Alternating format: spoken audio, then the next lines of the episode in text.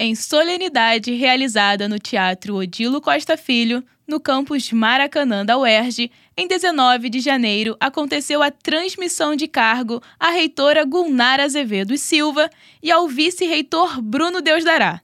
No evento também foram empossados os pró-reitores, diretores de centros setoriais e da administração central da universidade. A cerimônia contou com a presença da ministra da Saúde, Nízia Trindade, da secretária de Saúde do Estado do Rio de Janeiro, Cláudia Mello, autoridades do Poder Executivo e Legislativo, representantes de outras instituições de ensino superior, membros da própria UERJ e familiares de todos que tomaram posse.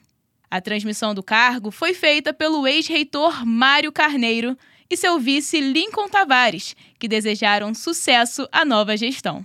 Em seu discurso, a reitora Gulnara Azevedo Silva ressaltou a emoção de ocupar este cargo, assim como fez homenagens a personagens importantes da educação e saúde que passaram pela UERJ e colaboraram para o caráter democrático da instituição e redução das desigualdades do país. Além de relembrar que a sua eleição é fruto de todo o seu percurso dentro da universidade significa uma trajetória de vida onde eu sempre trabalhei pela UERJ, sempre trabalhei pela educação, pela saúde, e eu acho que todo mundo deveria ter a mesma oportunidade que nós tivemos. Para mim é muito bom estar aqui.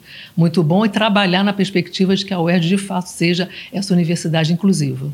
Já o vice-reitor, Bruno Deusdará, explicou que o papel de seu cargo é apoiar a reitora na construção do planejamento da universidade na produção de dados em parceria com o Núcleo de Informação e Estudos de Conjuntura, NIESC, no dimensionamento de carga horária docente com a Comissão Permanente de Carga Horária e Avaliação Docente, COPAD, e contribuir para a garantia do diálogo com a comunidade. Além disso, destacou a imagem institucional que a nova gestão busca alcançar. A gente tem um compromisso muito grande com a acessibilidade, com a inclusão, com as políticas afirmativas, tanto em relação aos estudantes quanto em relação a servidores e agora nos concursos docentes também.